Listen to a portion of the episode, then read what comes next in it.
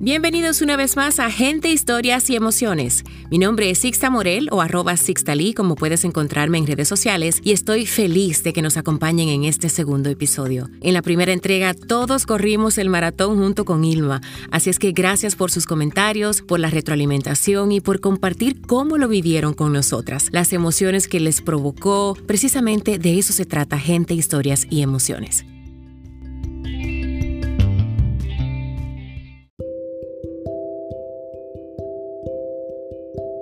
Inmediato nos vamos con la historia del día de hoy. Esta historia será presentada de manera anónima. A su autora vamos a llamarle por sus iniciales, PB. Como les comenté, en esta temporada habrá algunas historias así, donde para proteger la identidad de quien la envía, omitiremos su nombre y cambiaremos los otros nombres que también aparecen en la misma. Lo que siempre les daré son algunos datos de esta persona, pinceladas, para que en su mente puedan jugar con esos detalles. La autora del texto es doctora, reside en los Estados Unidos y disfruta mucho de la música. En este relato nos cuenta un poquito sobre su evolución como mujer, como madre, cómo a través de una relación que no fue lo que ella esperaba se fue descubriendo poco a poco. Y luego llega un encuentro súper interesante que le da un giro a su vida y a su forma de ver el amor en particular. Ya no les cuento más. Disfruten de cuántas veces cerca, perspectiva de un encuentro.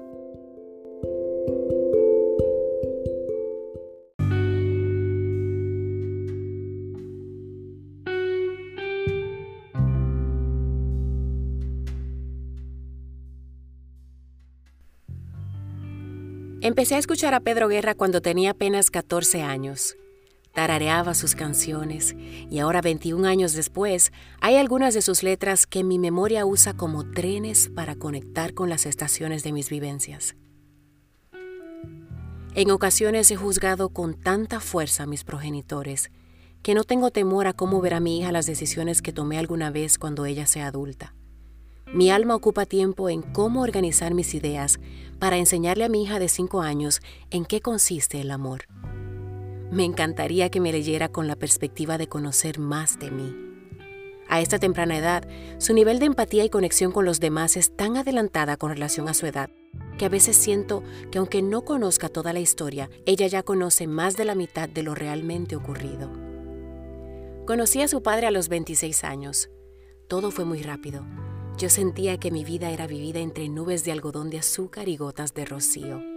Todo me encantaba. Yo no veía nada fuera de lugar. Todo parecía ser maravilla. Pasó el tiempo de mariposas en el estómago. Pasó el tiempo de esa primera fase de enamoramiento. Las cosas tomaron otros matices. En ese momento no tuve la valentía de mirar hacia adelante. Yo no quería ver mucho el presente y por ende mucho menos mirar hacia el futuro. Había discrepancia de lo que queríamos para cada uno en el aspecto laboral, en nuestros valores, en nuestra formación familiar, pero yo tenía miedo. Había invertido mucho tiempo en esa relación. Había sentimientos de por medio. Erróneamente sentía mucha validación en tener pareja, pero la verdad es que muchas veces me sentía inmensamente sola. En el primer trimestre del embarazo, era más el tiempo que estábamos en desacuerdos que lo que atinábamos a estar presentes el uno para el otro. En lo único que estuvimos de acuerdo era que ella vendría al mundo, que la amaríamos con locura y que tendría lo mejor de cada uno de nosotros. Nos separamos en la semana 11 de mi embarazo. Yo soñé con ser madre de una niña, pero francamente no tenía idea de lo que traía la maternidad y aún así yo me sentía capaz de conquistarlo todo. Creí entender en ese entonces lo que implicaba ser madre soltera, mas esta cuarentena me permitió ver esta realidad con una nueva y cruda perspectiva. Mi hija nació como quien anuncia la llegada del verano, cuando la tuve en mis brazos, cuando besé su frente, cuando ella agarró mi dedo con toda su manita, en ese instante entendí que aunque nunca mentí cuando le expresé a alguien que le quería, la palabra amor tomó un significado en ese espacio de tiempo en el que ella nació. La palabra amor se hizo verbo. Con su vida, algo totalmente nuevo también nació en mí. Y con ella vino la claridad de que en esa relación de casi cuatro años yo no me conocía tanto y por ende me perdí, comprometí partes importantes de lo que me enriquecen como ser humano y tomé el compromiso de emprender un trayecto de descubrimiento mutuo, el mío y el de ella como recién nacida. Y eso hoy me enorgullece. En el primer año de su vida, además de amarla de manera que aún no puedo explicar, viví intensamente muchas cosas, incluyendo depresión postparto y una intensa carga de mom guilt. A cada nueva madre que se me acercaba para que le diese un consejo, solamente le decía que su instinto y su corazón le guiarían con más certeza que cualquier GPS de alta calidad, que tomase tiempo para consentirse y que si podía lograr bañarse, peinarse y cepillarse los dientes todos en un mismo día, en la primera semana posparto, que por favor se diera el tiempo para celebrarlo. De paso también les decía que si mi consejo no les servía, que ni lo usara porque la maternidad tiene muchas cosas en común, pero es tan particular como lo es cada niño. La llegada de mi hija me permitió mirar nuevamente mis propias alas y hasta mis cadenas imaginarias. No tuve miedo a reiniciar mi vida como mujer, pero a la vez sentí una frustración con quienes tuve citas. Lo sentí mm, muy cerca de algunas ideologías machistas que aún se pasean en mi hermosa ciudad natal de Santo Domingo. Algunos entendían que si ya tienes hijos, es como casi el equivalente a que las relaciones sexuales deben darse casi de inmediato, y yo difiero de esa perspectiva.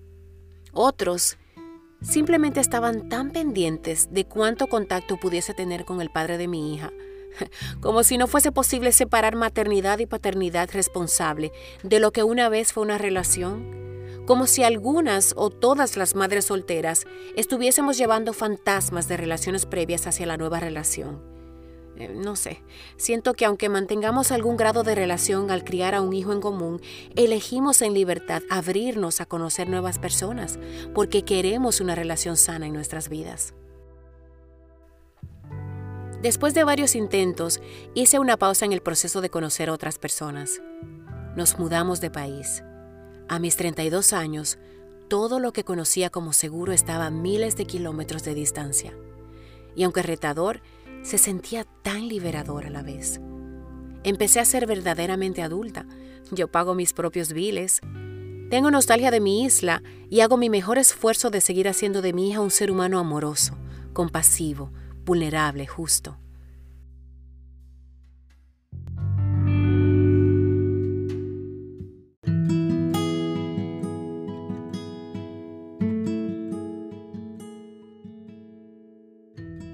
Mis 33 conocí a Sharav, procedente de la India, hindú de religión y cuatro años más joven que yo.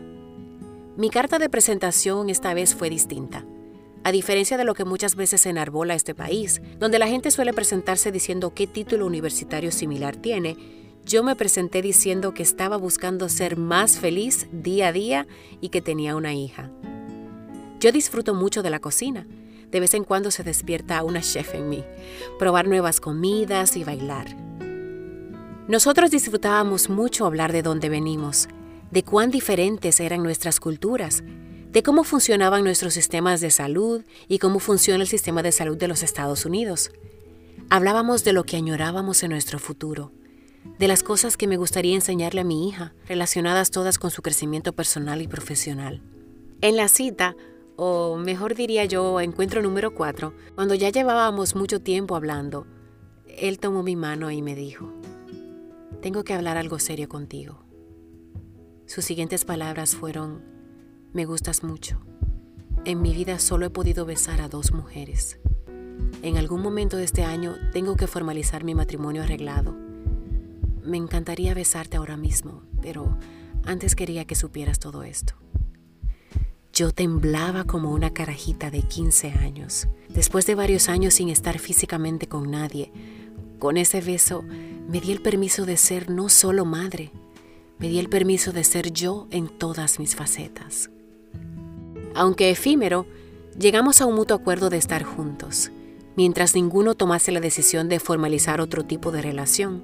Él, su matrimonio arreglado según religión y casta, y yo mientras no decidiera iniciarme en el mundo del online dating matchmaking de los Estados Unidos. Mi cuerpo de los 30 se dio el permiso de sentir todo. Para él, muchas cosas fueron primeras veces, para mí también.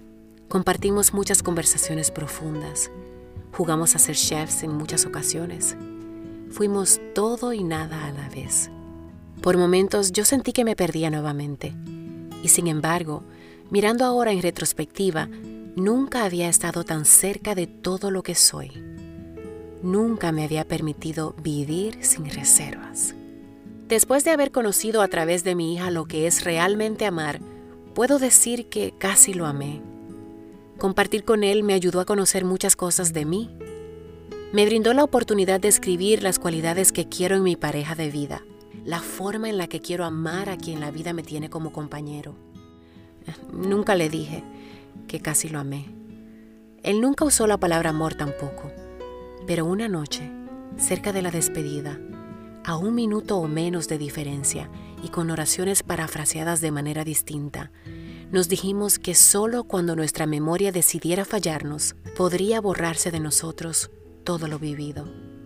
Si algo le pudiera enseñar a mi hija, es que amamos desde nuestras vivencias. Amamos desde lo que conocemos. Que es mucho mejor amar cuando nos conocemos más a nosotros mismos. Que no hay garantías de reciprocidad al amar. Que se ama mejor cuando somos vulnerables. Pero sobre todo, que amar es una decisión que se toma en el día a día. Decidimos amarnos a nosotros mismos más allá de nuestras virtudes. Nos amamos en nuestras fallas y desde allí, donde siempre hemos sido completos, decidimos darnos, recibir y amar sin medidas a los demás. Pedro Guerra en una de sus canciones dice, ¿cuántas veces cerca, cerca del amor? Casi lo tocó y lo acarició y casi estuvo cerca de abrazarlo y se escapó.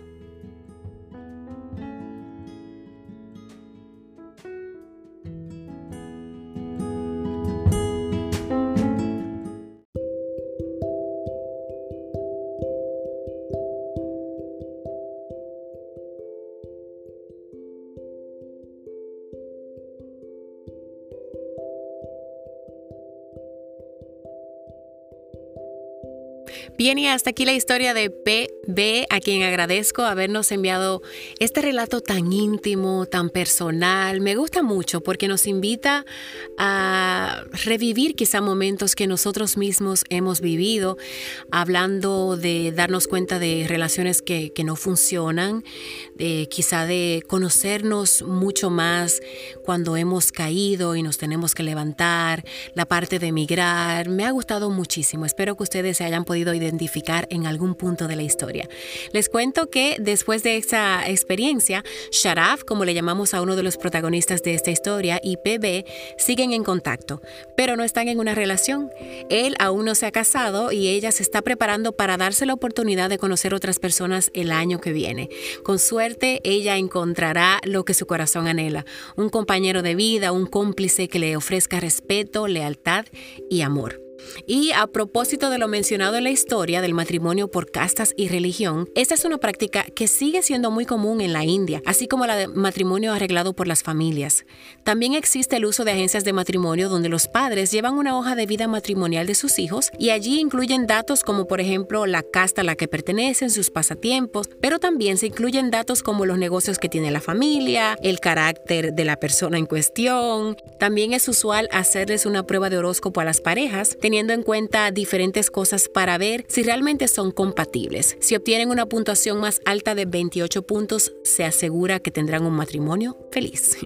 En contraste a esos datos de una cultura tan tradicional, les cuento que en los Estados Unidos el buscar pareja cada vez se va enfocando más hacia los dating sites o los sitios de citas online. Solo en el año 2019, 30 millones de personas estaban como usuarios activos en apps de citas en línea. De todas las plataformas, la más popular Tinder con 7.6 millones de usuarios. Así es que ahí en esta historia pudimos ver cómo se conjugaron tradiciones totalmente distintas, dos personas con historia, crianza diferente, pero se encontraron en un punto de su vida en el que simplemente hicieron clic a pesar de todas esas diferencias. Y aunque no están en una relación, fue un momento muy importante que les permitió conocerse más y simplemente sentir lo que era propicio en ese momento. Hasta aquí nuestra historia del segundo episodio de Gente, Historias y Emociones. Gracias por acompañarnos. Les esperamos la semana que viene donde, una vez más, tú pones la historia, yo pongo la voz.